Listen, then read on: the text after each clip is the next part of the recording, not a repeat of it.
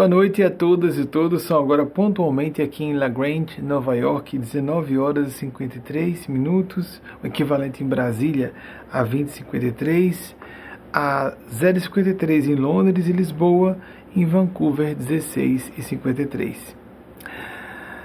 Amigas e amigos, a gente deve ter a máxima cautela quando assistir a é, vídeos como esses que introduziram a nossa conferência da noite.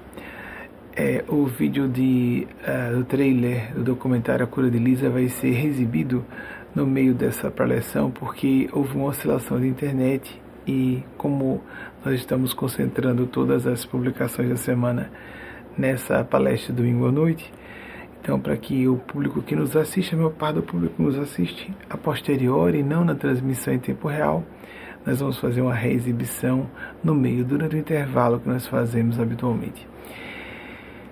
Esses eventos são relacionados ao discurso que, por uma questão de escolha da espiritualidade, creio que por eu ser uma pessoa dotada de precariedades e falibilidades humanas normais, mas o discurso que está sendo canalizado por minha pessoa. Sou um mero porta-voz. As autoridades espirituais que estão de fato por detrás desses fenômenos, Eugênio Spazia, Mateus Anacleto, por exemplo, os espíritos, se acima deles, os Cristos de Deus, nosso Mestre Senhor Jesus, a voz da verdade para a nossa opinião, de modo bastante convicto, nosso Senhor Gabriel, que nós acreditamos que seja o Pai espiritual, por assim dizer, é? eles são cristos, têm uma visão diferente sobre paternidade e maternidade. Jesus disse que só deveríamos ver de fato como pais e mãe, pai e mãe, a figura de Deus e Maria Cristo. Por causa da necessidade de semanalmente trazermos pelas mãos do Espírito de Nespásia essas epístolas semanais dela, de uma mulher crística, de uma mãe crística porque seria blasfemo dizer que não seria possível que uma mulher uma mãe não pudesse ter nível crístico de consciência. Não é o plano crístico que precisa disso, ou seres em plano búdico crístico de consciência. Somos nós, seres humanos, que temos essa necessidade psicológica visceral para erradicarmos as problemáticas seríssimas que atravessamos na atualidade, todas com potencial apocalíptico para a espécie humana. Há cinco anos eu estive em Porto Alegre, como foi dito nessa abertura, e quem estiver assistindo isso em uma exibição uh, privê que você faça no horário do seu agrado, a reexibição dessa, dessa abertura, desse trailer, uma nova versão do trailer do A Cura de Lisa, no meio dessa publicação no nosso canal YouTube. E eu presumia que aquela prece ia ficar restrita apenas ao nosso grupo interno de reuniões que na época eram de mediúnicas de enfermagem espiritual. Hoje nós chamamos de REMOS, uma sigla para Reuniões de Espiritualidade, Meditação e Oração. Jamais imaginaria que os espíritos depois dissessem agora de ampla publicação. Para que as pessoas saibam que essas mensagens que você está recebendo não estão sendo assinadas, não estão tendo essa subscrição final, essa assinatura de modo arbitrário, opiniático. Nós achamos que seja Maria Santíssima, ou melhor dizendo, vamos dizer sempre Maria Cristo. Se é Maria de Nazaré, a figura histórica, o vulto que foi a mãe de nosso Mestre Senhor Jesus, esse item por incrível que para algumas pessoas pareça, esse item é secundário. Uma mulher ou um ser, ou um anjo, que talvez e muito provavelmente não está nem um pouco preocupada ou preocupado com a definição de gênero, pode ser superior em termos de envergadura evolutiva à Maria de Nazaré histórica e é o anjo mãe que representa a face maternal de Deus para a terra. Nós precisamos disso. Pela exacerbação da misoginia, pela necessidade do empoderamento feminino. Se não podemos visualizar que uma mulher não pode ser crística, então nós começaremos a deduzir, estará implicado isso, subliminarmente, pré-consciente ou inconscientemente, de que Deus também não é bem, não pode ser tanto assim é, uma divindade, uma feminilidade divinal. É óbvio que Deus está acima de tudo isso, mas nós precisamos disso. Nossa revelação é de suma importância, é uma iniciativa salvadora para nossa espécie, é tão é, periclitante à beira do precipício da autoextinção. Não à toa, muito recentemente, as nossas amigas e amigos do plano sublime, os instrutores e instrutoras espirituais, que Eugênia Spazia representa e canaliza por meio intermédio, começaram a sugerir a transmissão já originalmente em inglês dessas missivas, porque temos o canal YouTube em inglês e a médio e longo prazo isso deve ser divulgado amplamente para o mundo todo, porque o inglês é o idioma da Terra, é o primeiro idioma realmente universal. E vou hoje, antes de continuar abrindo a pergunta de vocês, porque nós recebemos, como vocês já conhecem, as perguntas sempre ao vivo, para manter essa espontaneidade da manifestação da espiritualidade maior por meio intermédio, a despeito de minhas limitações, defeitos humanos normais. Vou canalizar o que é possível, não em caráter de fechar a pergunta. Não existe, não existe isso de é, perguntas conclusivas, são provocativas mas nos ajudam a refletir, a ampliar a indagação para que ela fique mais construtiva e nos leve a um padrão mais alto de consciência. Antes de passar para as perguntas de vocês, que vão chegando, não é? Algumas pessoas já começam, eu sei disso, embora não receba nenhuma é, nenhum breviário ou um resumo de perguntas que estejam, estejam chegando antes da palestra, nos minutos que antecedem, né, as pessoas começam já a enviar suas perguntas. Então, eu não recebo nada, a equipe acompanha isso de perto, tudo é exibido aqui, eu leio junto com vocês, para manter esse espírito genuíno, como de fato as manifestações espirituais mais autênticas ocorrem espontaneamente nada de uma coisa de có preparada. Não teria nada demais que se estivesse aqui na condição de um conferencista em trabalho normal de ser um palestrante profissional, eu preparasse um tema antes. Nos eventos internacionais de que participamos, por exemplo, da CSW, agora em 15 de março nós proferimos palestra é, como presidente do de um órgão consultivo do Conselho Econômico e Social da ONU, ECOSOC da ONU, desde 2018. Ali sim preparei alguma coisa antes, os slides foram preparados previamente. A própria equipe recebe o meu pedido para fazer isso, mas que for aqui citando durante a palestra tem um grupo de pessoas que foi aumentado recentemente para dar conta do que às vezes mais ou menos, em alguns dias mais, por isso a equipe aumentou, são citadas ou, ou eventos históricos ou personalidades históricas com algumas informações, como datas de nascimento e óbito.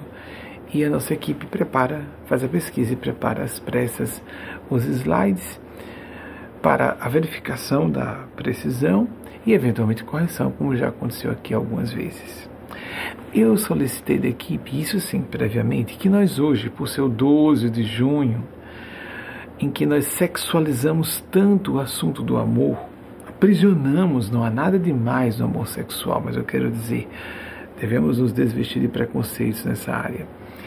Mas a, o aprisionamento de uma temática tão ampla como o amor, a apenas vínculos erótico-românticos é algo dantesco e nos leva a consequências desastrosas nas nossas e nas vidas de outras pessoas. Então, por isso, nós vamos fazer a exibição agora de slides, em forma de slides e banners que foram publicados hoje de manhã, 12 de junho. Alguns deles são antigos, que nos anos anteriores já publicamos, e é, a maior parte deles já foi publicado. Desses, foi publicada, a maior parte já foi publicada desses banners. Mas para nós refletirmos rapidamente sobre o assunto, já que o tema está no ar. Por favor, meu slide. Então, a idolatria do amor romântico faz com que os indivíduos percam o senso da multidimensionalidade de suas psiques e acabem pela exagerada expectativa de relacionamentos eróticos felizes, negligenciando outras diversas necessidades da alma, igualmente importantes como a busca da espiritualidade ou de espiritualidade, de vínculos afetivos não sexuais, de dedicação às vocações profissionais e de ideal. Dispensa comentários, não é? Isso aí já está bem sumariado. Próximo, por favor. É muito mais fácil ser feliz com amores desvestidos de envolvimento romântico ou sexual. Não é verdade? Basta amadurecermos para perceber isso.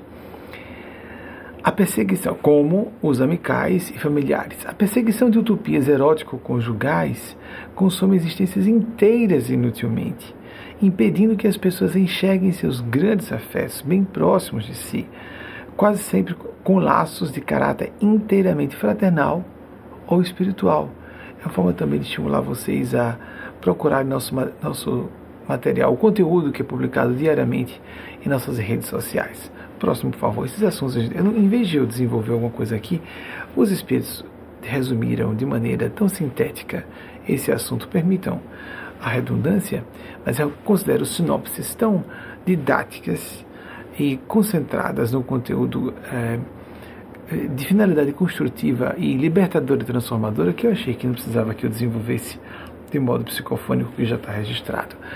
Há uma perversidade óbvia, vejam só isso, na celebração do Dia dos Namorados ou das Namoradas, numa cultura que supervaloriza o sexo e o romantismo, mentirosamente apresentados como metas de felicidade idílica. Isso aconteceu uh, reforçado no, na época do trovadorismo do século XII, início na verdade, na, no final da Idade Média, e que Hollywood uh, levou isso, uh, levou um grau de histeria coletiva tremendo.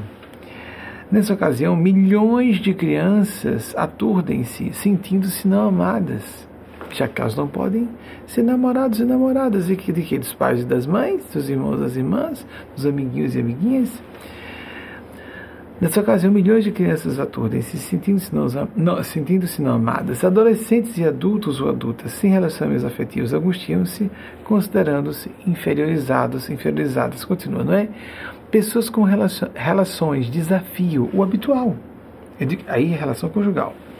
Acreditam-se fracassadas e até os as poucos, poucas felizardos, felizardas, que se julgam em elan romântico satisfatório, comumente quedam-se apreensivos, apreensivas, com receio de virem a perder o raro troféu de pseudo-ventura, não uma, uma felicidade verdadeira, é pseudo-felicidade. Isso não pode ser o alicerce da felicidade, quem quer que seja. Temos mais algum? Acho que tem mais um, não é? Dia do amor e a grave urgência dele implicada. Alguns dos bandos repetem certas chaves conceituais porque precisam ser fixadas e rompidas nos nossos vícios culturais. Lembremos-nos, então, a urgência, dia do amor e a grave urgência nele implicada. É a proposta de Eugênio Spaz, mudar para uh, o nome de Dia dos Namorados ou das Namoradas por Dia do Amor. Lembremos das crianças que se sentem excluídas em dia de celebração tão festejado na cultura brasileira e entendamos a urgência de convertermos o denominado Dia dos Namorados ou das Namoradas em Dia do Amor. Isso é profundamente importante para o bem-estar e a sanidade mental e moral, não só de nossas crianças próximo, mas também de todos e todas, os adultos e as adultas, incluindo aqueles e aquelas que têm relações ditas românticas de qualidade porque a base de qualquer relacionamento interpessoal saudável, justo, sólido, autêntico e duradouro é necessariamente o vínculo neurótico de espírito a espírito. Ou seja, mesmo que a pessoa esteja vivendo quase uma utopia de amor romântico. Vamos fazer esse esforço. Partilhem, compartilhem esses banners, reflitam a respeito.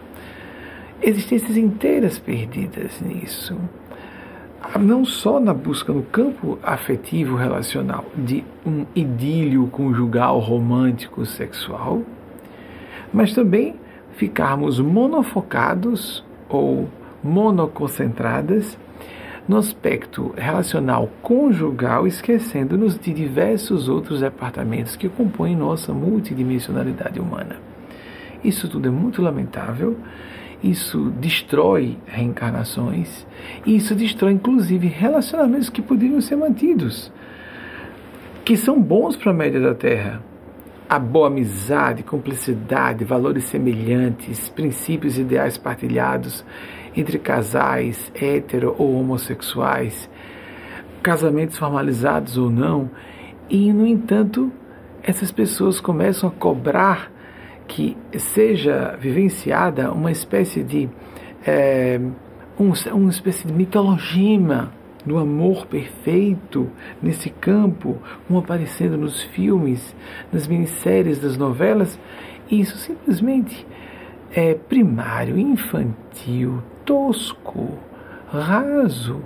Nós deveríamos ser mais profundos e profundas. Não é isso que nos torna mais felizes. Nossos maiores amores, filhos, filhas, pais e mães, não para todo mundo. Grandes amigos e irmãos, professores ou professoras, alunos ou alunos que adotamos às vezes involuntariamente, involuntariamente mesmo, no campo de descobrirmos que temos um vínculo especial com alguém sem saber o motivo. E observar que existe o ágape, o amor celeste, aliança com a espiritualidade sublime e com a própria divindade. É isso que preenche nossas necessidades mais profundas da alma, o reino de Deus dentro de nós. Curiosamente, as pessoas que mais costumam atrair relacionamentos de qualidade melhor, não só românticos, mas amicais, na, no campo familiar, dentro ou fora da parentela consanguínea, são pessoas que primeiro estão bem com elas próprias. Quem está bem consigo mesmo, consigo própria, exala a energia que todo mundo quer estar perto. Quem está carente, está buscando desesperadamente alguém, repele as pessoas. Ninguém gosta de gente desesperada. Atraia, cria uma antipatia que a pessoa não sabe definir do que se trata. Carência a pessoa está em busca e acha que aquilo é estritamente necessário e uma série de manipulações, a passivo-agressividade, a codependência, os movimentos de manipulação, de parecer bonzinho, boazinha, de se sacrificar pelo outro para conseguir manter o vínculo a todo custo. Oh, amigas, amigos, nós temos que superar essa adolescência generalizada no campo psicológico relacional. Não é assim que seremos felizes no nível profundo, estável, duradouro. Agora, de fato, vamos às perguntas de vocês. Assim, eu achei que iríamos falar mais rapidamente da temática e não perder tempo para responder às perguntas que vocês estejam se provocando hoje, esse 12 de junho de 2022. Tenho que, antes pedir, antes de fato ser exibida aqui nosso monitor de vídeo, nossa primeira pergunta, reforçar reitero, sou uma criatura normal, pecadora, humana, comum. Posso ser cumpridor dos meus deveres. Isso não é autoelogio, isso é obrigatório, todo mundo tem que fazer. Mas que há uma embaixada celeste. Na sua embaixadora, ela sim, a grande magistrada do plano sublime, de que sou representante Eugênia Spazio, o espírito Eugênia Spazio e seus amigos e amigas do domínio excelso de vida. E que esses seres representam os Cristos de Deus, inclusive nosso Mestre Senhor Jesus. Tanto é que propomos uma revisão, que é uma adaptação. A cada século há uma adaptação. Disso Martinho Lutero fez no século XV para o século XVI, a revisão, a adaptação para cada século do pensamento do nosso Mestre Senhor Jesus, que foi intemporal. Como está nos quatro evangelhos canônicos, nós podemos adaptar de diversas formas de acordo com o grau de desenvolvimento cultural, psicológico, moral de indivíduos e de coletividades. Isso sim, eu tenho que dizer que é um fato. E é isso que está endossado. Esse discurso com inicial maiúscula, essa canalização de seres e de uma filosofia de vida que deve ser ouvida com respeito. Esses fenômenos são propalados, são trazidos a público para que as pessoas, ao ouvirem esse, essas mensagens e lerem com mais respeito, possam aproveitar mais e se beneficiar mais. Esse é o propósito. Brilhe vossa luz, dia dos homens, para que, vendo-a, engrandeçam a Deus. Palavras de nosso Senhor Jesus, observemos isso Existem, é claro, movimentos de promoção pessoal, de autopromoção, muita gente faz isso e de forma mal dissimulada. E há outros que parecem muito isso e são exatamente o contrário. Eu darei severas contas se não der esse testemunho público e não deixar que os eventos que endossam não a minha pessoa, mas essas falas psicográficas e psicofônicas provenientes de um domínio crístico, excelso de consciência, não sejam encaradas, faceadas e recebidas com a devida reverência que é, merecem e que nós precisamos, assim, receber essas mensagens a nosso próprio benefício. Então vamos passar à primeira pergunta selecionada por nossa equipe e que eu vou ler junto com vocês agora. Rivaldo Taranto, Rio de Janeiro, capital. Como lidar com os sentimentos de raiva e o repulsa face ao comportamento de quem defende o caos para o nosso país? Rivaldo, ah, nós vivemos uma época de turbulência histórica ímpar. E nós vimos também uma espécie de dicotomização cultural, política, ideológica, emocional, moral da população brasileira e isso nos aflige. Pessoas que sejam um pouco mais esclarecidas e informadas estão estupefatas, perplexas de como chegamos a uma circunstância de uh, perigo para a debacle de nosso sistema democrático, como nós sofremos há alguns anos. Não à toa também sofremos isso em plano planetário. No nível global, com a crise a guerra na Europa e a crise nas relações internacionais que se expande em diversos setores, o econômico, por exemplo, o das disputas de poder geopolítico, com a China envolvida, não só a Rússia. Tudo isso nos deixa bastante preocupados e preocupadas, pelo menos aqui no campo intelectual. Eu dou meu testemunho pelo coração, por intuição, sei que está tudo bem, sempre está tudo bem. Há um ditado chinês que diz que tudo está bem, se não está bem porque não chegou ao fim. Não, é mais profundo que isso. O Espírito de Nespásia falava nessa madrugada: tudo sempre está bem, tudo já está sendo encaminhado para ficar bem.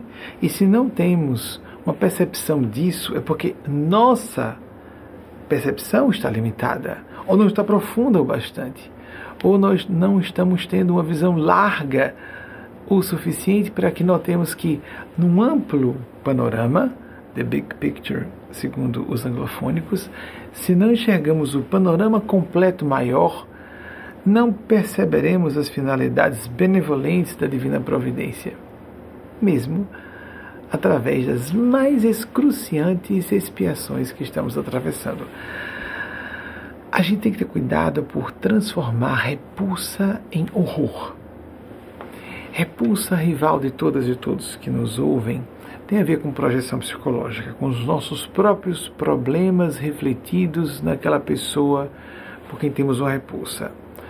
A aversão muito extrema às vezes indica algo que não resolvemos muito bem dentro de nós, mas essas palavras são permutáveis com frequência na, no vernáculo, no português do dia a dia.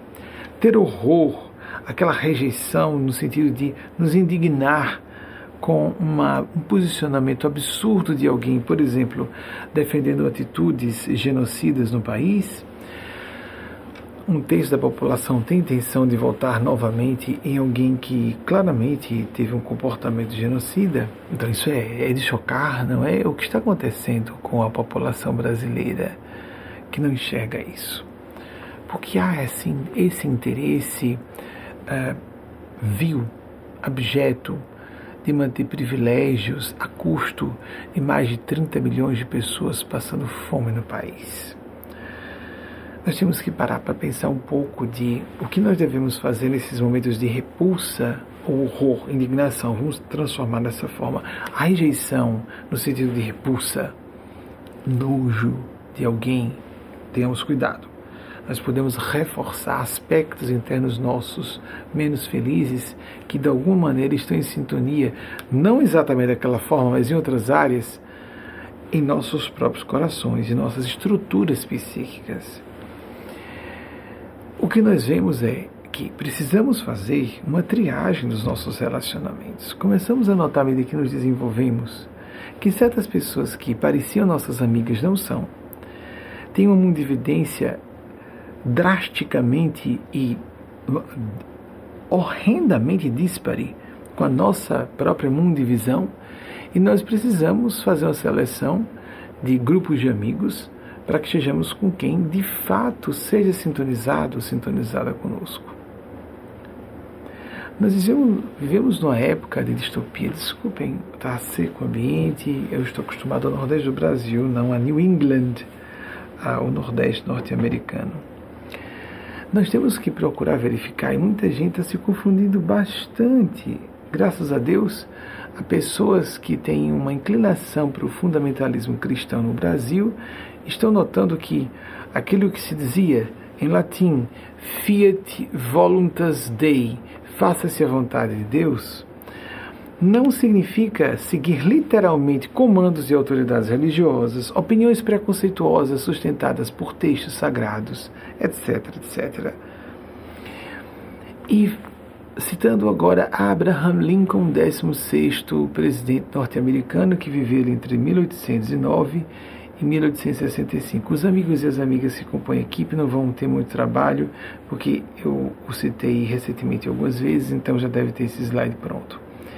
Abraham Lincoln disse algo interessante sobre isso para nós ajudarmos essas pessoas quando quisermos manter o contato, em vez de só nos afastar, como falei. Esse tipo de raciocínio mais objetivo, mais lógico possível vai nos ajudar. Vejam que, ao que a proposta brilhante bem pragmática ao modo do pensar norte-americano. Abraham Lincoln, segundo o espírito Eugênio Spazia, é líder espiritual dos Estados Unidos no plano extrafísico e nos domínios mais altos de consciência da Terra. Veja o que ele disse. Ele fez uma pergunta provocativa: Quantas patas tem um cão de quem Vou dizer de quem, tá certo, gente? Que eu considero que cães sejam pessoas caninas. Senão vocês falam de que, não tem importância. De que se chama, de quem se chama o rabo de pata. Alguém resolve chamar de um cachorro o rabo de pata. Eu também chamo isso, esse rabo aqui de pata. Para mim é pata.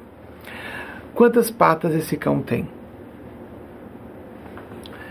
Eu sei que é estupidamente óbvio, mas é isso mesmo o cão continua com quatro patas, ou como ele disse no original, quatro pernas.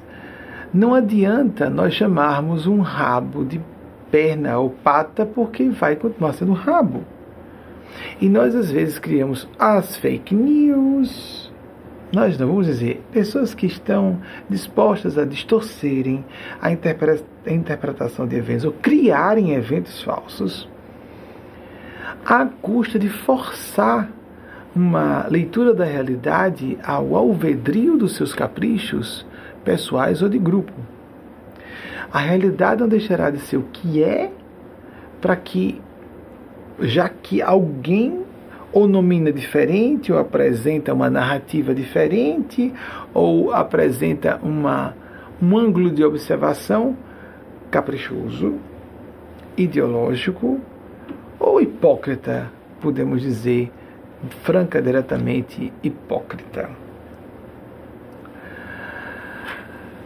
O filósofo anglo, anglo-ganês, ah, a pronúncia eu acho que vou ter dificuldade, Anthony, é, amigos e amigas da equipe, para pesquisa, busquem com cuidado, Anthony, ah meu Deus, como é que se pronunciaria isso? Apia, Apia, eu acho que os próprios nativos têm dificuldade. É A, é, se eu não me engano, A-P-P-I-A-H. É, o filósofo anglo-ganês é, Anthony Apia, ou Apia, não sei exatamente a pronúncia, me perdoe, que é professor de filosofia do direito na Universidade de Nova York disse algo bem interessante e instigativo para as nossas reflexões sobre tudo isso. O grande desafio não é nos tornarmos é, os melhores, as melhores jogadoras ou jogadores num certo jogo circunstancial. É descobrirmos que jogo, em que jogo estamos inseridos e inseridas. Será que nós já entendemos do que, que o establishment é, de fato se constitui? O sistema em que estamos inseridos, ou incertas, inseridas. Incertas com S, que é inseridas incerto com C é de que não está, é algo incerto, não, não seguro, não garantido. Nós já sabemos que jogo é. O Zeitgeist, a mentalidade da nossa época. Nós temos uma visão abrangente, ou percussiente, o bastante, para que saquemos qual é mesmo a, a nossa posição no esquema das coisas. Que esquema é esse? Qual a amplitude desse esquema? quais são as caixinhas, os americanos gostam muito de falar de caixinhas das americanas, pensar fora da caixa. Falo, essa expressão é intraduzível e maravilhosa, né? pensar fora da caixa.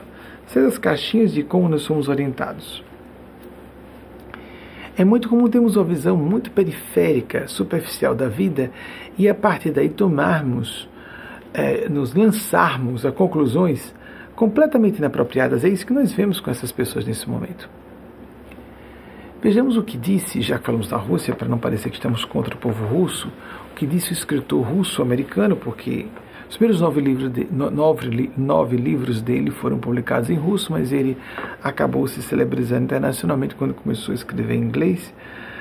É, Vladimir é, na, Nabokov.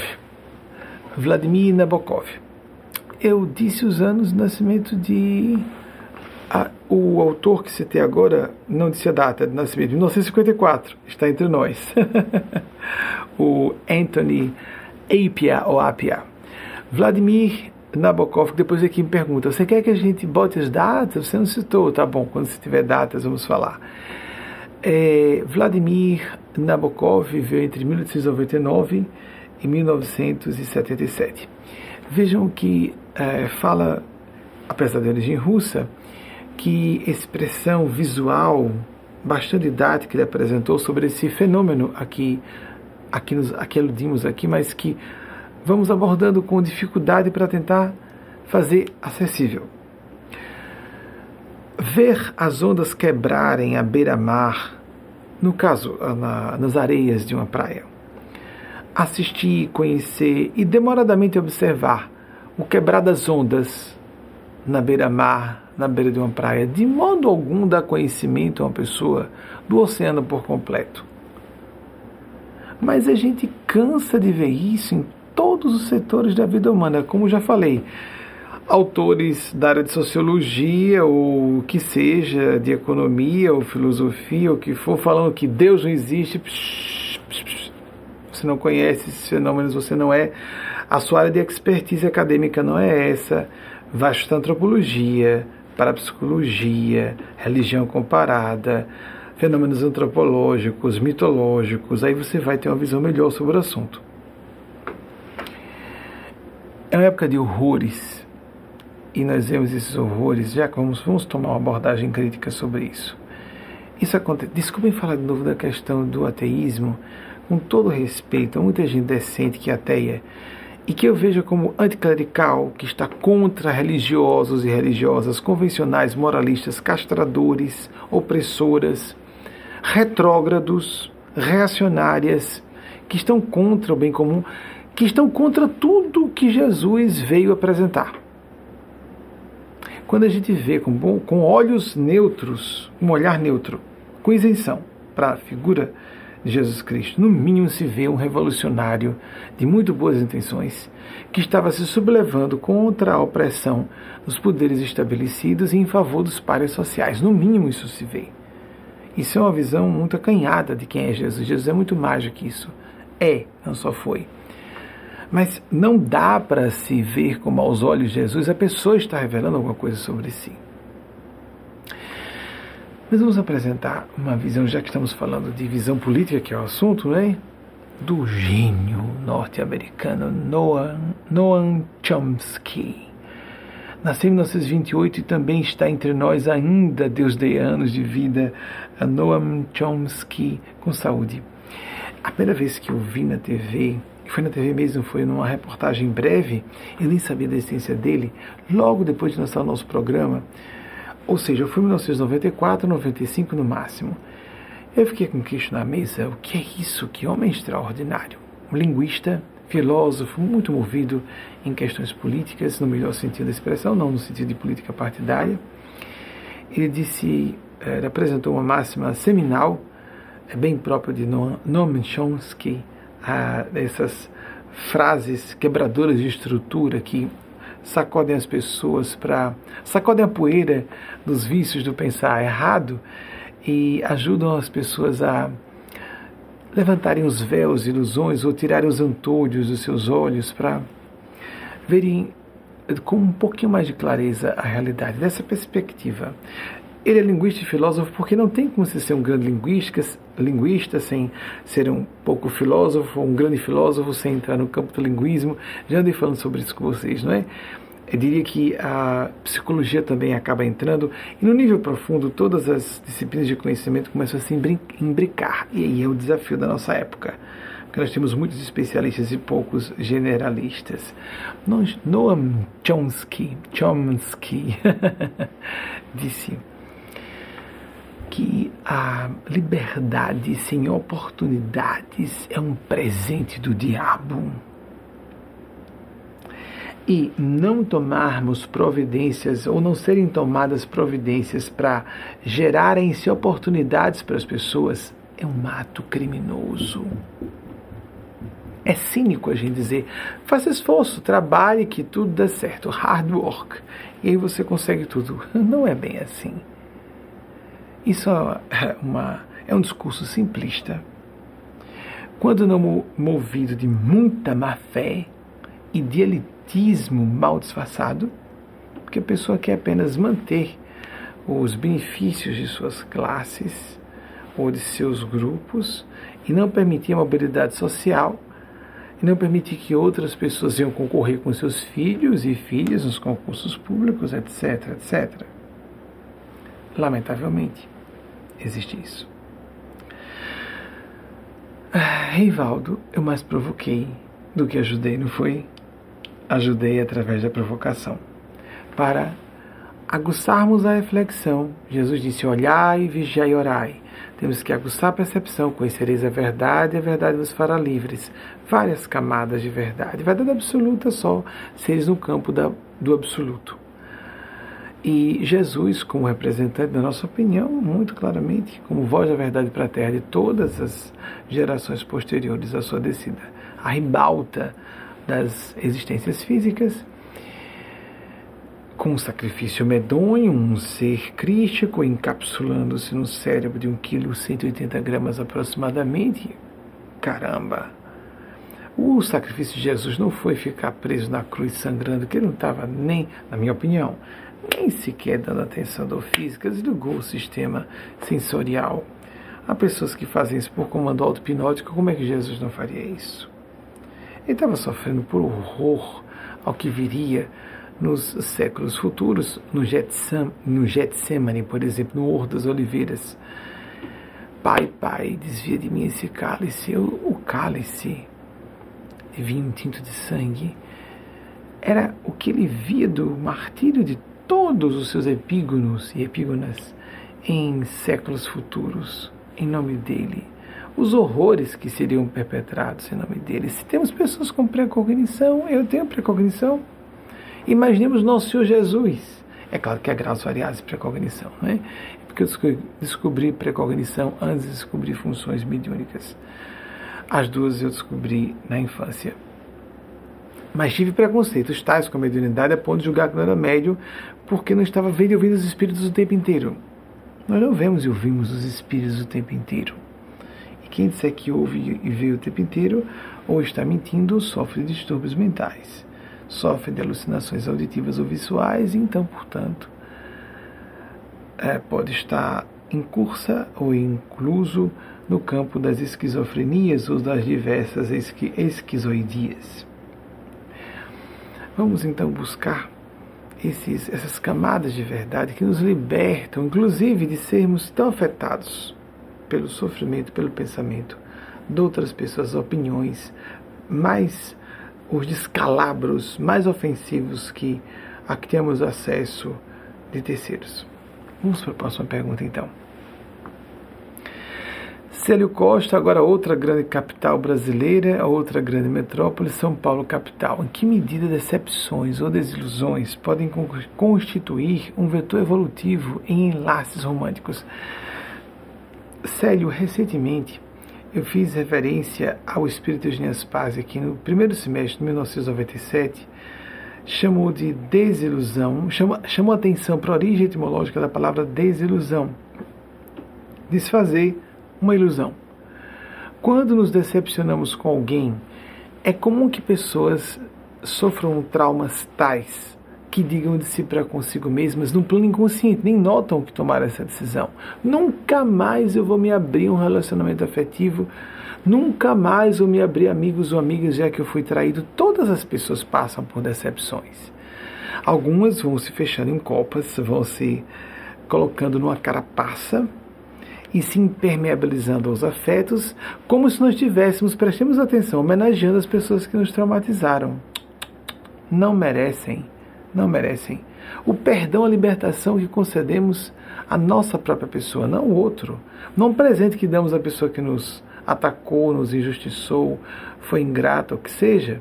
Se mantemos a sintonia do afeto e escolha, a atitude interna, de estarmos abertos a novos relacionamentos, uma pessoa sai ou nos desprezou e vem outra melhor. E vem alguém com melhores condições de suprir necessidades nossas ou atender nossa finalidade espiritual maior, ou o que seja. Quase sempre, quando atravessamos situações difíceis com alguém, eu tenho observado isso, tanto na minha vida conjugal, na minha vida amical, e vejo na vida de outras pessoas essa mesma experiência.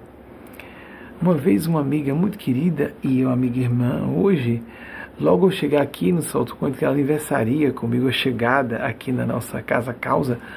Quanta gente maravilhosa tem aqui dentro, o que é isso?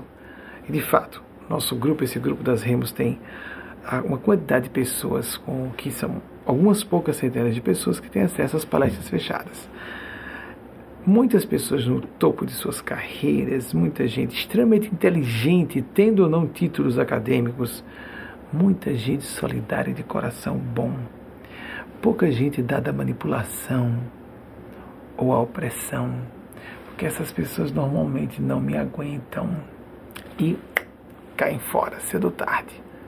Não quero dizer que todo mundo que tenha se afastado seja assim, mas que uma boa parte estava com uma agenda oculta, estava. Apenas não declarava abertamente, embora eu percebesse. Nem sempre. É lógico que muita coisa passa desapercebida para todas e todos nós. Mas sobre isso, nessa questão dos enlaces românticos, vejam o que falou o poeta romântico, romântico no sentido de é, linha artística, cultural de uma época, do romantismo o poeta romântico inglês um, William Wordsworth. William Wordsworth. Ele viveu entre 1770 e 1850. Ele disse: a parte melhor teve uma queda na luz, proposital vaguinho nas duas luzes, as luzes no ambiente, fica seu critério aí, que eu senti uma queda, poucos, uns 30 segundos, um minuto das luzes a parte melhor da vida de, ele falou homem, de um ser humano. Era muito como isso, né? Até mulheres intelectuais diziam isso, o homem como significando ser humano. A parte melhor da vida de um ser humano de coração bom são aqueles atos insignificantes de difícil rememoração, mas de bondade e amor. Esse pensamento desse grande, que foi considerado, se não me engano, o maior poeta do romantismo inglês, 1770 1850, nascimento e óbito na sua última encarnação. Não tenho notícia se ele voltou sobre ele, não tenho notícia. É, essa frase, essa máxima de é, William Wordsworth nos lembra o que é falado e testemunhado reiteradas vezes por experienciadores de quase morte. De que movimentos singelos, mas muito bem intencionados, e fazer o bem a alguém, isso sim tem um eco na eternidade fenomenal. Ou seja, nós costumamos dar atenção, dar muita importância ao que não merece.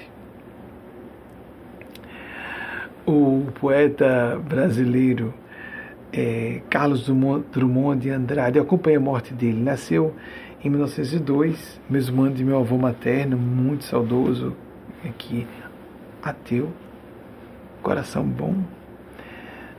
Eu tinha uma relação é, idílica com o meu avô, mais fácil, numa distância imensa de idade. Quando ele veio a óbito, eu tinha nove anos, tinha acabado de completar nove anos, em dezembro de 1979, no próprio dia de Natal.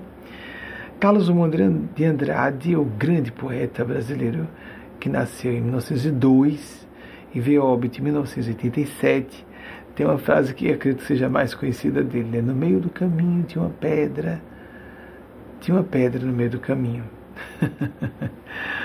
um amigo, atenção, falando muita coisa séria, usar um pouco de humor para relaxar, um humor de salão, sem problema, porque se é uma coisa que nós seres humanos fazemos muito, é caquinha. Um amigo espiritual recentemente falou assim: no canto de um cocô, de uma caquinha que alguém fez na rua, de cócoras. Imagine a cena, alguém de cócoras, a pessoa perdeu o juízo. Como no passado, no passado remoto da humanidade, antes das, antes das primeiras cidades, quando éramos seres nômades. Então a pessoa se agachava no matinho ali e fazia a sua excreção, né? e então esse amigo espiritual disse, parafraseando Carlos Drummond de Andrade, no canto do tinha uma florzinha.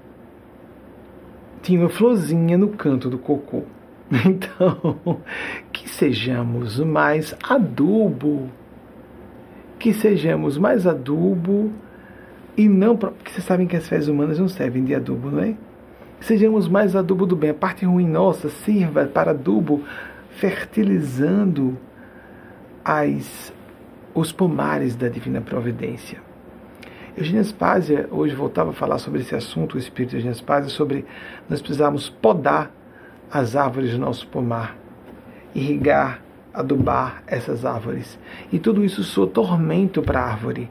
Nossa, está me cortando todo! E às vezes são galhos ou ramos ressequidos que estão sugando uma seiva que é muito mais prolífera para aquele outro ramo que não só oferece folhagem, a respiração para a planta, a, a função da fotossíntese para a produção de oxigênio na atmosfera, mas embora seja nas profundezas do oceano, já que falamos aqui, quando citamos Vladimir Nabokov, eh, das profundezas do oceano, ainda revelando progressivamente surpresas extraordinárias para os, os IAs oceanógrafos, oceanógrafas.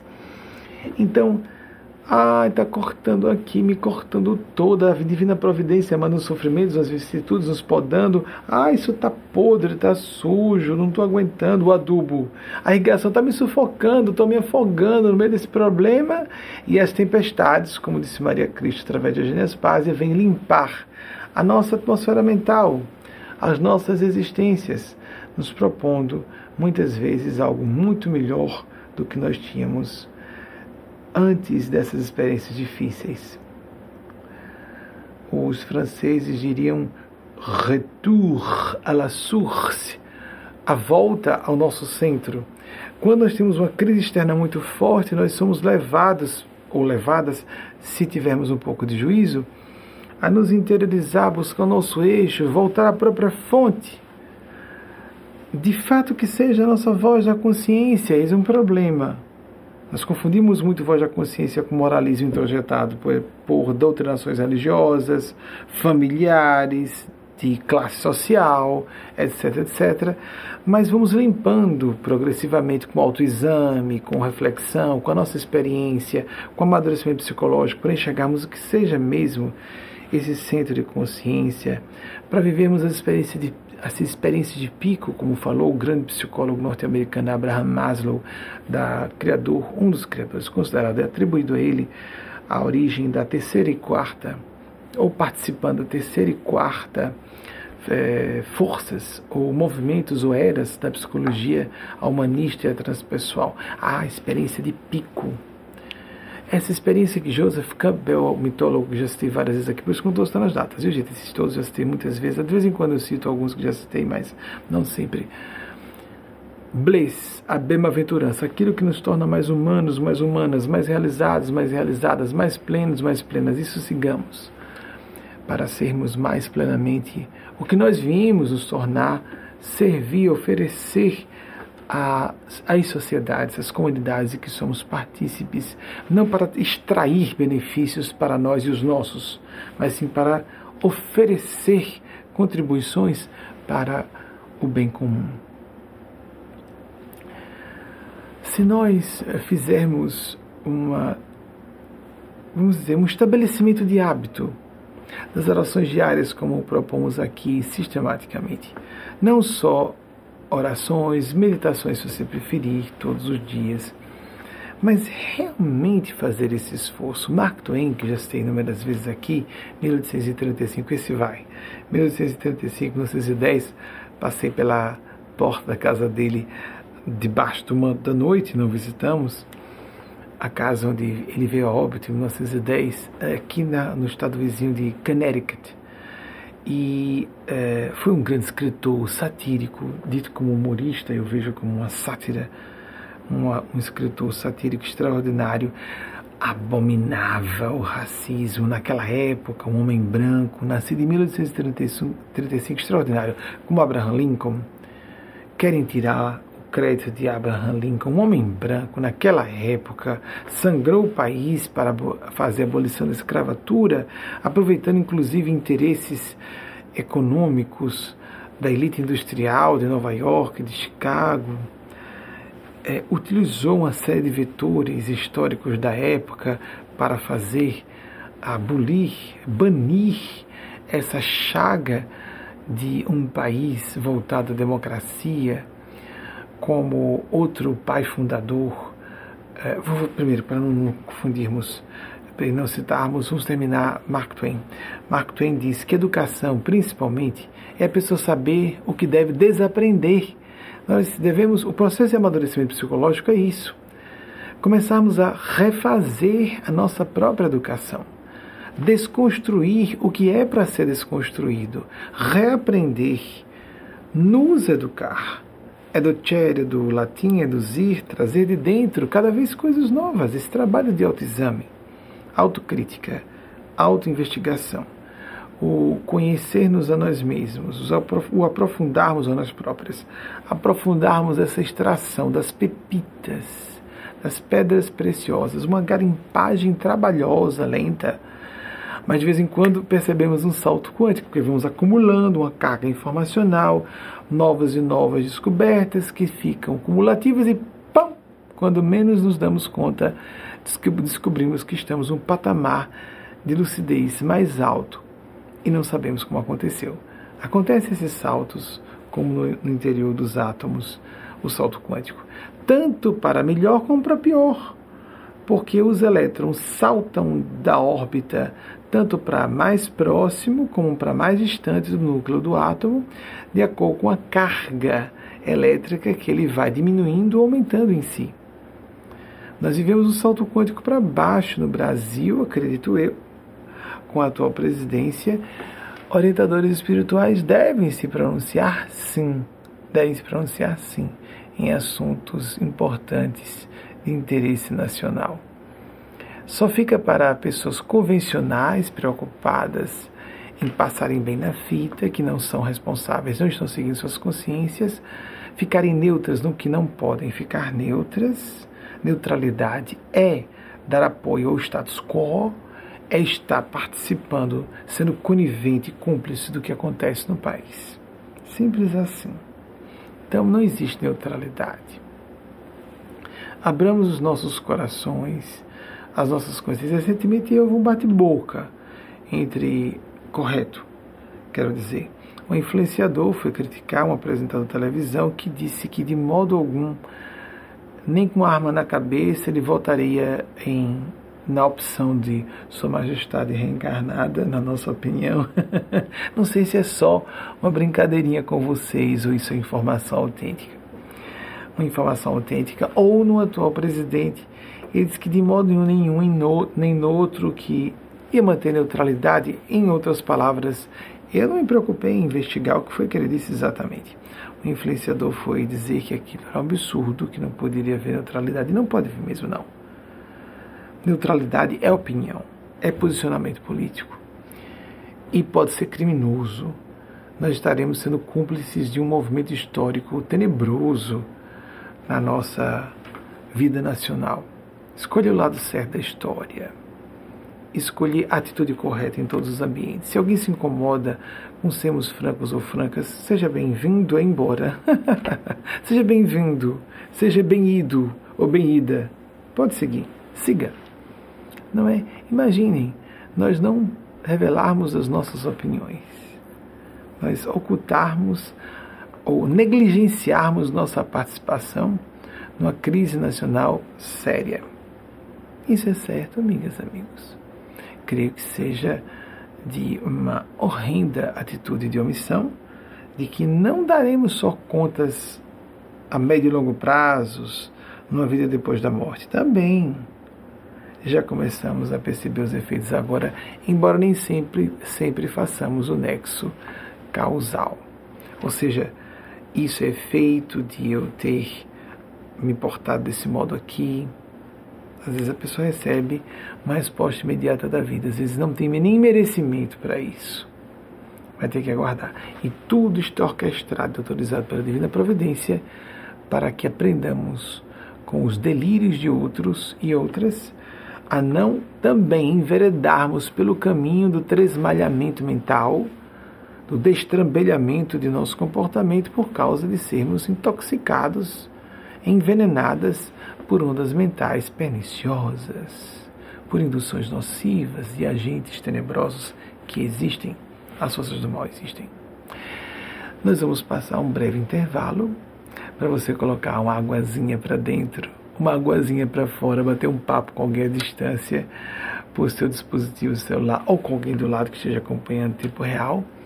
Haverá reexibição do uh, do trailer do filme A Cura de Lisa, que vai ficar nossa. Parece que é o contrário, né? No YouTube, a descrição embaixo. Na descrição dessa nossa postagem, no nosso canal YouTube dessa palestra, haverá o link para o documentário A Cura de Lisa, se você tiver curiosidade de acompanhar.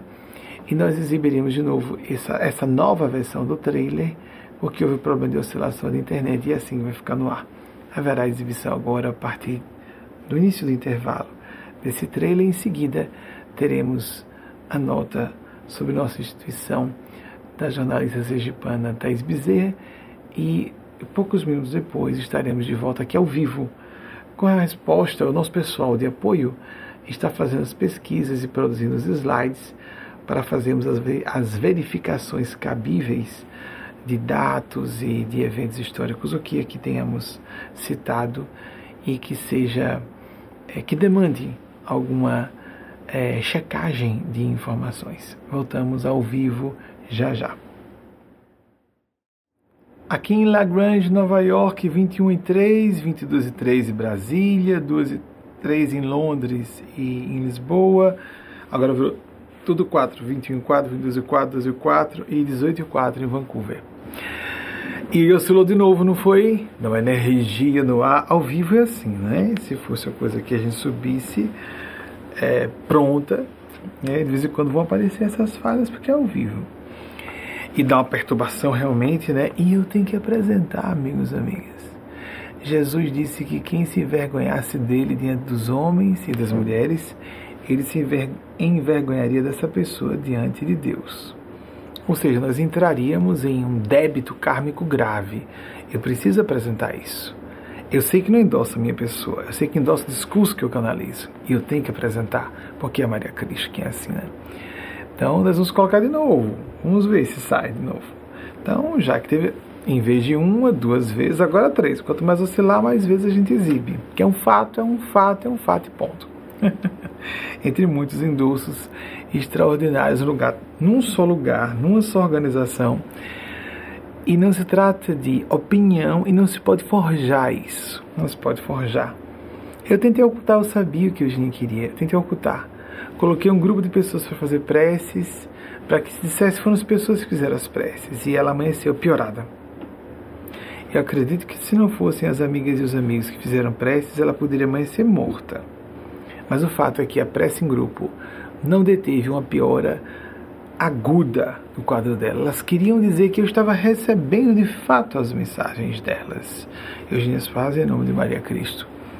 E isso então vai gerar uma terceira exibição. É assim que a gente faz quando tem uma coisa, uma influenciazinha perturbadora, pode ser dos próprios encarnados encarnados, porque tem gente que tem espírito de porco, não é? Eu não consigo visualizar vídeos, mesmo amigas e amigos, eu fico impressionado por saber que isso é comum visualizar vídeos de pessoas que eu não gosto, com quem eu tenho problemas. Caramba, eu fico sabendo por fora quanto é um absurdo bem grande. Eu não costumo ficar stalker, né? Atrás da pessoa. Nossa, nem de ex, nem de ex-amigos, o que for. Mas tem algumas pessoas que vêm só para poder ficar acompanhando. É um, um quê de masoquismo, não é? Ou de tentar ficar ali para depreciar e catar falhas para porque sente o seu próprio valor ameaçado pelo valor do outro, pois eu acho que o meu valor, em seu percentual maior, vem do plano sublime. Se a pessoa acha que isso é um jogo, é porque ela é acostumada a fazer jogos. Eu sei que é o normal da Terra, eu sei que é o normal, mas há pessoas, e eu não sou única, há pessoas que não estão fazendo jogos não estão fazendo brincadeiras de manipulação com multidão. Assim seria mais fácil criar uma multinacional do dízimo, não é? Ou só prosseguir na carreira de direito como, como estava. Eu, quando larguei a faculdade de Direito, não sabia se ia ter como comprar a feira do dia seguinte. Eu abandonei a condição de classe média alta e de ganhar vários dígitos de milhares de reais em qualquer carreira promissora no direito, na política, ou o que fosse para seguir a espiritualidade. Você está maluco? O que, você está fazendo aí? Porque não usa essas habilidades e outra coisa? Pois é. Eu fui procurar o pior lugar. Porque mesmo se for para a mídia, eu escolhi o caminho mais difícil. A área mais contestada, mais controversa. Pois é, mas é porque é fato. Eu estou respondendo a seres superiores que querem que eu fale isso. Isso é uma realidade fermentadora de evolução da coletividade, embora alcancemos um grupo seleto de pessoas. Falamos para orientadores e orientadoras, para líderes espirituais, para pessoas que sejam ápices em suas carreiras, que têm inteligência suficiente para acompanhar o que eu estou dizendo. Não, não é a questão de como é falado, mas o que exatamente está sendo dito. Provocador, diferente, os paradigmas que serão considerados normais daqui a mais duas ou três gerações. Não agora. Não agora.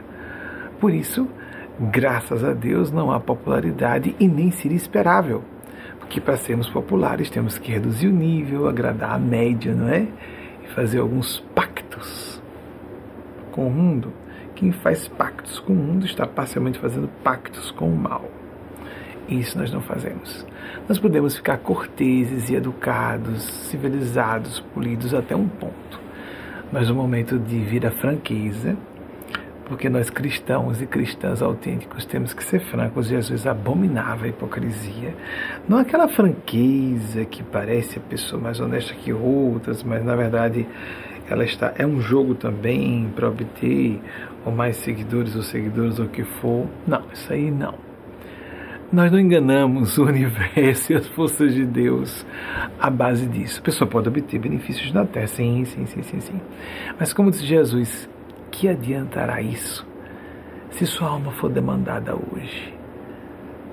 O que adianta a maior fortuna do mundo, prestígio, poder, o que for, se amanhã o nosso corpo se desliga, desativa-se em qualquer idade, em qualquer estado de saúde, ninguém pode garantir um dia de vida física, e simplesmente desaparece. Os títulos, a fortuna, a celebridade, tudo desaparece junto com o corpo. E aí só daremos conta do que aconteceu. Que eu deixei aqui pela metade. Pedindo desculpas novamente. Que incômodo, não é? há pessoas decentes que são ateias, mas a questão é que a militância do ateísmo desespera pessoas. É um gatilho para desequilíbrios mentais graves que induzem ao suicídio. Eu não posso ficar é, indiferente a esse movimento agudo de militância do ateísmo atualmente e de desrespeito sacrílego à figura do nosso Senhor Jesus. Eu sugiro que essas pessoas sejam corajosas e façam a crítica a Maomé a, ou a Alá. Eu acho que Alá e Maomé têm que ser respeitados, é lógico, como também judeus e judias. Mas com cristãos, as pessoas acham que podem dizer o que quiserem, mas não vão deixar de estar debaixo das leis de justiça, que funcionam de modo automático como uma lei de gravidade. Quer a pessoa acredite nisso, quer não. Vamos então ver. Eu sei que muita gente que faz a crítica está, na verdade, com a intenção de criticar os maus religiosos, as más religiosas. Então façamos diretamente a crítica a essas pessoas. Fale o nome do poderoso que você está querendo atacar. Não use o nome de Jesus. Só porque você não acredita que ele existe, você pode atacar os sentimentos das pessoas que são espirituais e devocionais, sinceramente devotas de Jesus, Nossa Senhora, nós respeitamos os sentimentos de LGBTs, de mulheres, de negros e negras, de pessoas portadoras de deficiências, quaisquer que sejam. Não respeitar os sentimentos dos mais sagrados que temos, os devocionais, isso é uma sante. Fale dos maus religiosos e religiosos, põe o nome aos bois, fica com medo de falar dos nomes das pessoas, porque são poderosos, né? Aí vai falar de Jesus? Espera aí, isso é um subterfúgio sujo. Isso é um subterfúgio sujo. Se confronte diretamente quem você acha que está agindo mal. Não vá atacar o nome de nosso Senhor Jesus. Ele já está chincalhado demais pelos próprios maus religiosos e más religiosas. A ideia de uma passividade sorridente para alguns, não é? ou de construir-se a, a simonia, impérios milionários em cima do nome de Jesus, isso é altamente condenável. Isso gera questionamentos à espiritualidade e a Deus, mas ninguém deixa de ir um médico ou uma médica porque existem maus médicos ou más médicas. Ninguém deixa de acreditar na ciência porque a ciência foi mal usada e continua sendo mal usada com a construção de armamentos bélicos convencionais ou bélicos nucleares, por exemplo. Não é verdade. Sejamos mais isentos. A questão é que não nos convém muito ideia das satisfações a seres e comunidades superiores. Esses seres e comunidades superiores não deixaram de existir por nosso capricho pessoal. Não vão deixar. Existem, ponto. Que acreditemos, quer não. E se não acreditarmos e começarmos a agir de acordo, sofremos as consequências cedo ou tarde. Que não age por consciência, por respeito, vai agir, vai sofrer as consequências. Tão mais graves, imprevisíveis em espécie, número e grau, quanto as forças que foram desrespeitadas sejam sagradas realmente. Eu acompanhei isso tragicamente na vida de muitas pessoas que foram sacrílegas e blasfemas. Isso existe, isso existe. Não podemos banalizar o sagrado e não podemos minimizar as blasfêmias. É claro que algumas pessoas não recebem a resposta logo, pior para elas. O acúmulo kármico é maior e a pancada depois vem maior. Sem ela ter oportunidade mais fácil de fazer associação de causa e efeito com o erro que ela cometeu gravíssimo antes, o mal que fez a tantas pessoas por menoscabar sentimentos religiosos e espirituais autênticos por causa de maus religiosos ou mais religiosos e maus cientistas, más cientistas, maus políticos, más políticas. Em todas as áreas há pessoas. Mas tem algumas classes que se consideram completamente intocáveis, como por exemplo humoristas. Eu não vejo humoristas zombar de outro humorista. Por quê, gente? O que é que, que se dá, hein? Não podemos considerar uma classe, botar uma classe acima de todas as outras. Não é? Porque então fazem um pacto entre si vamos atacar todo mundo e o resto fica por fora disso. Então devemos fazer um trabalho autocrítico. E, e sei que há pessoas decentes na área. É, citei Mark Twain, que foi um escritor satírico, ele usava humor com a melhor das intenções. um humorista brasileiro que tem uma boa impressão dele fez uma, um vídeo bem interessante a respeito do ataque gratuito, absurdo ao sotaque do Nordeste. Nós há mais de 15 anos falamos sobre isso. Uma bobagem tão grande, isso é tão primário. Já me comentaram tanto. Vamos suavizar esse sotaque. É mesmo. Se alguém deixar de me ouvir por causa disso, nossa, não vai poder me ouvir em quase nada. Não, mas é porque é inconsciente. Sim, é inconsciente. Então uma pessoa não tem nível, não tem nível. Chega aqui em cima falando com sotaque. O inglês foi, todo mundo fala com sotaque. Se não chegou criança, fala com sotaque. É muito primário isso. Nós não vamos discutir nesse nível tão raro, tão, tão rasteiro sejamos menos reptilianos à base do cérebro, sejamos mais, pelo menos, mamíferos emocionais, para que sejamos racionais depois. Que tem o cérebro protomamífero e o córtex cerebral, falamos recentemente sobre isso e já algumas vezes no correr dos anos. Vamos ver então as pesquisas de nossa, nossos amigos e amigas que ao vivo agora estão fazendo a checagem dos dados, ah, das, dos vultos históricos que vou me lembrando para dar respaldo a pedido dos nossos instrutores e instrutoras espirituais, dá respaldo às nossas opiniões e impressões, é, as respostas às perguntas de vocês.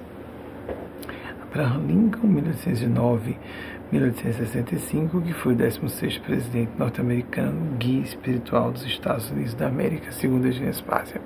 Homem muito sério, realmente. Próxima.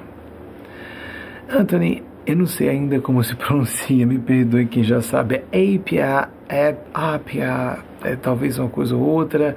Ainda está vivo, 1954, filósofo escritor anglo-ganês. Dados checados. Próximo, por favor. Vladimir Nabokov. Agora vocês imaginam o cara se tornar célebre escrevendo em outro idioma fabuloso, não é? 1899 a 1977, ele desencarnou na Suíça, mas pelo que eu saiba, já tinha. Ele nasceu, ele é russo, mas ele, que eu saiba, tinha foi naturalizado norte-americano, apesar de ter desencarnado em Montreux, na Suíça. Próximo, por favor. Ou seja, a região francesa da Suíça, que tem a região é, germanofônica, francofônica, italofônica e uma outra que tem um quarto idioma que eu não me recordo agora, é, que se tornou oficial há poucos decênios. Noam Chomsky, 7 de dezembro de 1928, olhem, vejam só, no aniversário de, de Pearl Harbor, né? 1928 entre nós, é linguista e filósofo, como nós falamos, uma simpatia, um homem brilhante, visivelmente idealista. Que pena que está é, provavelmente encerrando sua estada entre nós, mas com contribuições extraordinárias, a passagem dele deixou um legado fenomenal.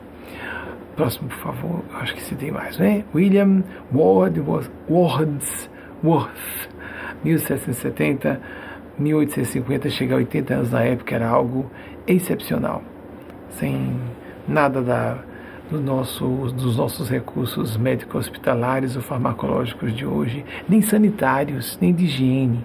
Então era realmente uma programação existencial muito bem definida antes do beiço, para que houvesse uma genética especial para suportar ah, os recursos precários de tudo isso que falei e chegar aos, às oito décadas completas de existência física. Próximo, por favor. Carlos Drummond de Andrade, 1902 e 1987. Me recordo do da grande aclamação da imprensa, muito justa pela profundidade dele, é, quando ele desencarnou em 1987, ainda sem completar os seus 85 anos, que perfaria naquele ano, se tivesse chegado a outubro. 1902, 1987, também dados é, verificados. Eu falei mais alguma coisa? Mais alguém? Mark Twain, 1835, 1910, em Reading, Connecticut, passamos pela casa dele, onde ele desencarnou. Ah, até hoje está aqui, se não me engano, aberta a visitação. Eu desconheço, tenho a impressão que está aberta a visitação. Nós passamos a porta debaixo do mando da noite ou da madrugada, acho que era isso, da madrugada. A cidade de Reading é linda, campesina, parece uma, um plano espiritual de tratamento, um encanto. Próxima. Tem mais alguma coisa? Não, acabou. Amigas, amigos, como nós fizemos algumas palestras mais longas ultimamente, nós vamos encerrar mais cedo, confiando todas e todos nós à tutela dos bondosos amigos espirituais, como a gente chama de comunidade dos espíritos dedicados ao bem. Trilhe sua vida como se fosse um trem, um comboio. Essas trilhas, Eugênia costuma utilizar, Eugênia Espásia, o guia espiritual, com vários pares de opostos. E nessa madrugada ela escolheu chamar de esses, essas trilhas, esse, esses pares de opostos, não são bem pares de opostos, e sim pares complementares, como porque tem os pares de opostos e os pares complementares, não é? Comum nos casamentos, na aliança, o hieros gamos, o casamento sagrado da alma, o casamento místico da alma, de nós com nós mesmos, com nossa alma, para que nós sejamos pessoas integradas, esperança ela chamou e disciplina em fazer o bem.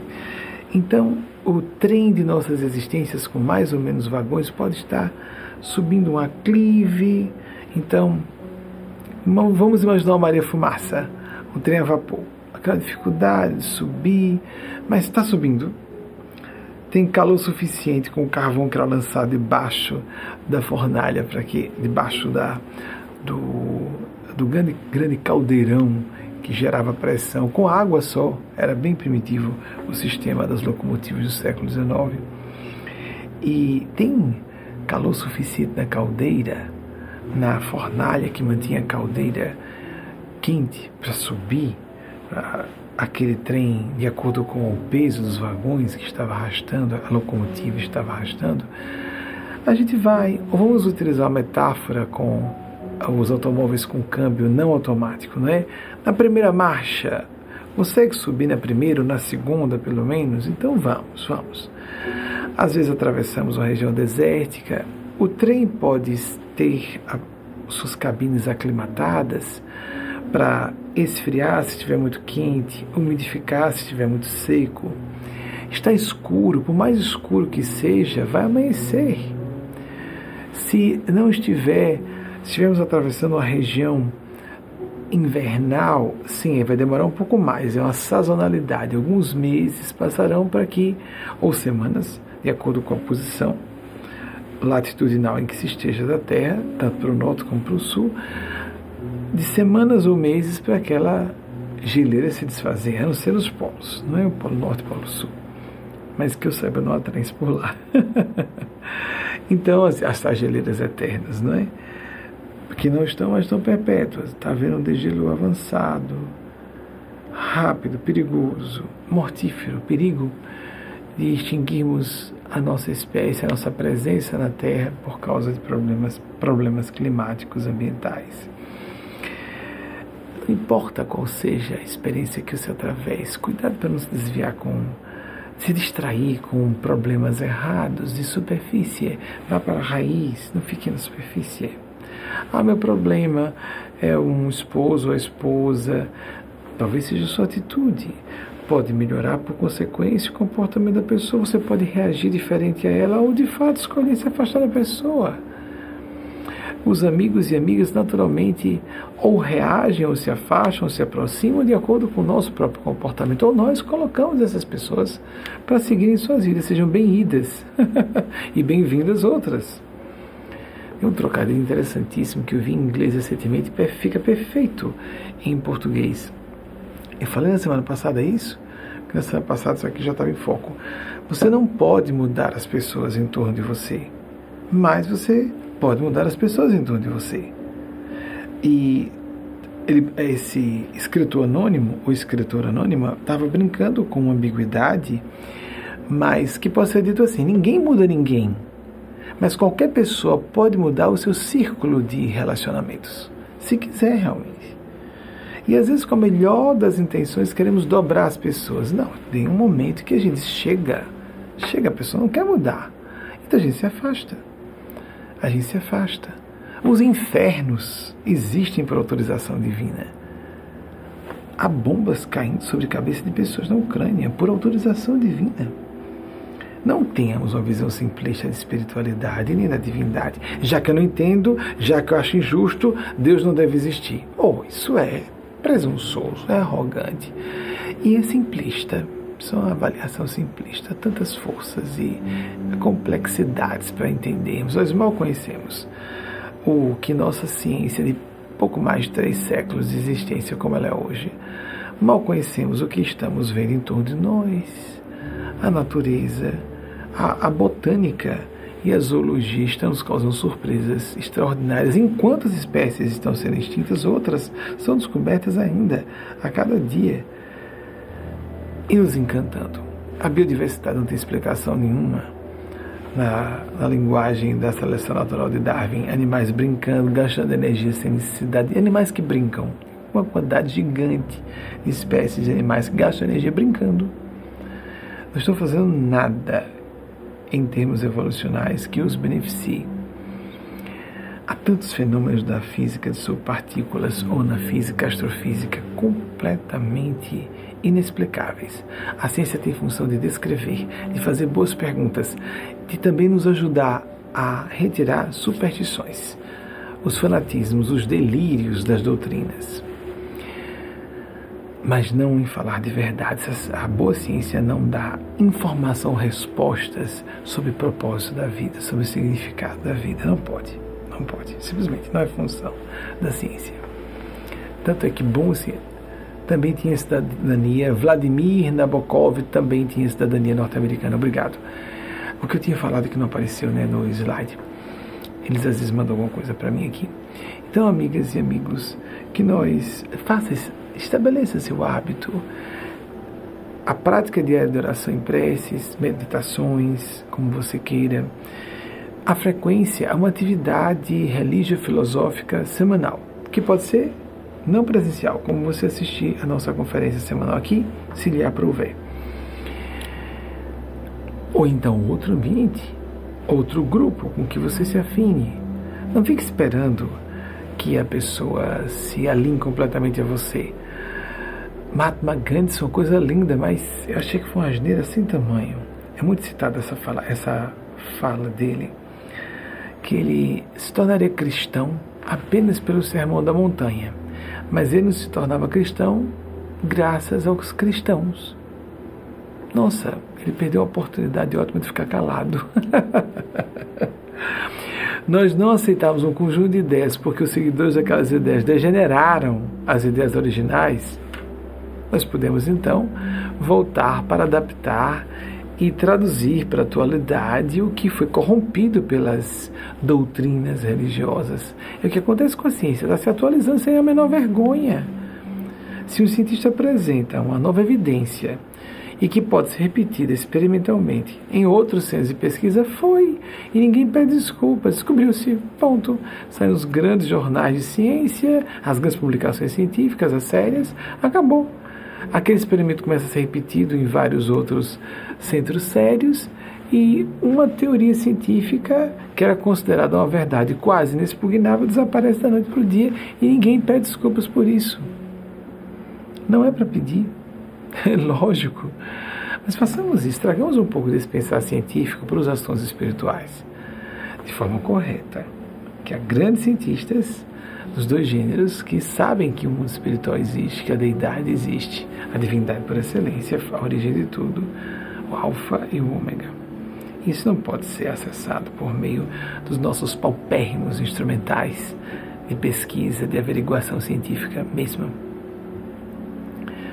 Desejo nesse dia do amor, como propõe o Espírito de Aspásia, a busca do amor, realização profunda de sua vocação, do latim vox, chamado de Deus para você, as funções originais, as funções que são só para o seu indivíduo, que se você não fizer, outra pessoa virá para fazer, mas você vai dar contas da lacuna que foi deixada nesse período, da maneira como você faria. Existe uma orquestração divinal que aproveita até, paradoxalmente, as nossas quedas. Mas nós daremos conta por nossas quedas, nossas negligências, nossas ações indevidas. Isso é matemático. De acordo com o grau de culpabilidade nossa, que tem a ver com o grau de conhecimento e de consciência também. Não tem para onde correr. A pessoa pode não acreditar, pior para ela, porque vai ficar mais exposta a sofrer as consequências dessa lei. Simples assim como dizer, eu não acredito em, em, em lei da gravidade. Vamos jogar daqui para ver se eu me espatifo lá embaixo. De uma altura grande. Bem, tem pessoas que querem dizer que é uma questão de crendice. É, vai estudar o assunto, é melhor ler sobre o assunto. A gente não fala de uma coisa que a gente não conhece. Isso é leviano, isso é pouco inteligente, isso é pouco sensato e a pessoa está se expondo ao ridículo. Sem necessidade. Guarde para si suas impressões e, reflita, pesquise, estude. Os autores que estudam realmente aquele assunto, não os que só condenam e se repetem nos motivos da condenação. Quando vou falar desses fenômenos, apresentam pequenas contradições que não explicam o fenômeno como um todo. Uma bobajada, francamente. Não parece que essas pessoas são embotadas intelectualmente, parece que elas estão hipnotizadas pelas suas academias. É, fica feio, não é? Dizer que acredita, né? Parece místico, a pessoa parece ignorante, um pouco inteligente. Aí nós acreditamos, começamos a, como nós falamos aqui, para falar que o, o rei não está nu, o rei não está nu. Está o rei no mesmo, é, a pessoa está se expondo ao ridículo para muita gente ilustrada, próxima a ela, colegas cientistas que sabem que é real. Só dizem assim, caramba, essa pessoa é tão inteligente, como percebe a asneira que está dizendo? Não é? Isso acontece mais do que você pensa. E você vai saber menos quanto mais você divulgar que a sua opinião é de que isso é próprio de pessoas estúpidas e incultas. Porque você não está cercado, nós não estamos na Terra com a população de santos e almas iluminadas. Então as pessoas param de falar com você sobre isso. Mesmo aquelas que têm argumentos brilhantes que você não teria como contestar, como contra-argumentar. E aí você fica só passando o vexame, como se fala no Nordeste, a vergonha pública. E ninguém ajuda você. Algumas poucas pessoas fazem uma claque, pessoas de é, intelecto medíocre, de emoções mesquinhas, com interesses subalternos ocultos por detrás desse ateísmo, Embora haja parte boa da contestação que leva algumas pessoas a ficarem ateias, os abusos perpetrados pela religião. Mas ninguém desiste da política porque há abusos perpetrados pela política, nem pela ciência, nem pela economia. Nós desistimos do mundo econômico porque há abusos perpetrados pelo mundo econômico. Nós vamos brigar para que a economia seja sustentável, não viole os ecossistemas, não é isso? É o que devemos fazer com a espiritualidade, brigar para que haja mais autenticidade e não dizer que isso não existe, não quero saber. Entregamos um assunto sério como a espiritualidade aos psicopatas, como nós vemos tanto acontecer. É assim que nós vamos resolver o drama da nossa civilização atualmente?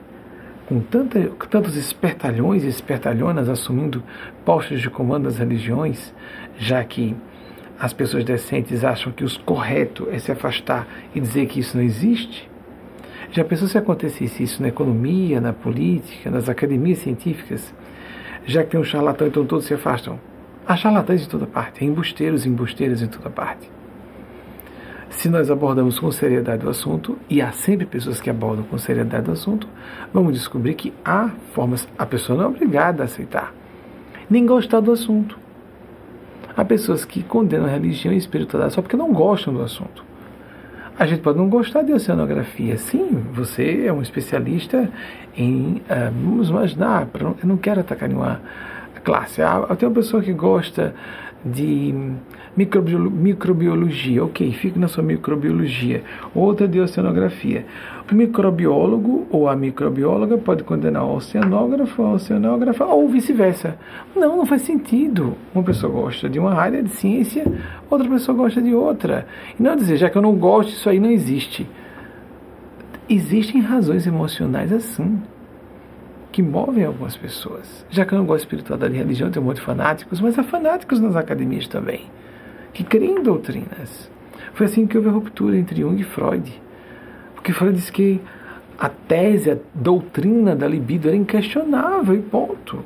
Como assim doutrina, tese da libido era inquestionável? Dogma, que na época era tido como científico. A ciência vai evoluindo e Freud começou a ser visto como um grande autor da língua alemã. Nem os seguidores de Freud, como Lacan, são mais levados muito a sério. Foi uma, um grande gênio, nos libertou do obscurantismo medieval, que ainda existia na época dele, ainda há hoje castração da sexualidade, francamente, a essa altura do campeonato, e é um assunto importante. Questão de LGBTs, que é isso? Ainda é um assunto. Virgindade obrigatória antes do casamento, isso ainda é um assunto, isso é um absurdo. Uma moça casada, despreparada, inexperiente, sem conhecer o que é um homem, ou como esse cara é na intimidade, porque depois de intimidade sexual ela vai conhecer outros, outras camadas da personalidade da pessoa. Viajar com a pessoa, ter intimidade sexual com a pessoa, morar com a pessoa, indicam diversas camadas do outro que se a pessoa ficar casta, pura, não, pura não, apenas não fez sexo, inexperiente. Não é pura, é ingênua. Hoje já se sabe disso, mas ainda há pessoas que defendem isso. Vamos interpretar respeitando bem a espiritualidade. Espiritualidade que não se manifesta a favor da evolução dos costumes, para os costumes do bem e não os bons costumes que são castradores e convencionais. E o que é convencional apenas interessa aos hipócritas para passarem bem na fita, não é? Encontrarem, ficarem parecendo unanimidades, quem é, quem é, agrada quase todo mundo. Quem é amigo de todo mundo não é amigo de ninguém. Quem passa de melhor para a maior parte das pessoas geralmente é uma pessoa de suspeita, de moral suspeita. Isso os estudiosos da área dizem. Pessoas muito convencionais são as pessoas preocupadas em melhores posições acadêmicas, profissionais ou matrimoniais. Quem está perto percebe que é pessoa hipócrita. Não são todas, não podemos generalizar. Mas que há uma tendência para isso? Há. Há. As pessoas mais honestas passam apenas por arrogantes, embora também haja aquelas que usam franqueza para ferir. Mas a convenção, ser bem certinho ou certinha é ser só falsinho. E falsinho, nós sabemos disso. Todas e todos vocês conhecem pessoas assim. Nós podemos sim temer abrir o jogo com um amigo ou uma amiga, com um filho ou uma filha, para não perder aquele afeto. É um desafio falar certos, certos assuntos com pessoas próximas mas indica o quanto estamos dispostos a ser fiéis à nossa consciência e leais a servir ao bem daquela pessoa como verdadeiros amigos e amigas. E há pais e mães que desistem até de serem fracos com seus filhos e filhas com medo de perder a proximidade ou contato com esses filhos e filhas. E vice-versa. Filhos e filhas que não se abrem com pais e mães com receio de não serem aprovados e aprovadas. O amor tem que estar focado em respeito e o respeito tem a ver. Aí se diz assim: ah, isso é falta de respeito, você dizer isso a mim. Como assim? A defesa de quem nós somos é exigir o respeito. É comum pessoas que exigem respeito a si, a quem são, serem tratadas como desrespeitosas. Mas quem está desrespeitando é a pessoa de voz mansa que está querendo castrar a outra, enquadrar a outra. Essa é a violação máxima que pode existir. Abramos os nossos corações as nossas consciências, libertemos as nossas consciências desses julgos invisíveis, alforriemos nossas psiques dessas escravidões disfarçadas elegantemente de lindas posições públicas de opinião e procuremos, em vez de posições lindas de opinião, posições mais íntegras, mais realistas, mais lustas, mais honestas. Por isso também mais cristãs mais espirituais, mais civilizadas, mais vanguardistas. Que a Divina Providência abençoe a todas e todos nós, assim seja, de acordo com as suas definições religiosas filosóficas. Seja feliz você e seus entes queridos nesse dia do amor, que seus vínculos sejam reforçados e aprofundados com os seus afetos uma parte deles não sexuais e eróticos, os, os, nossos grandes amores costumam estar entre vínculos que não têm nenhuma conotação sexual e nunca tiveram, não é verdade? Como falamos no início dessa preleção. Assim seja para essa vocação de bênçãos e até o próximo domingo, se isso for autorizado por Deus.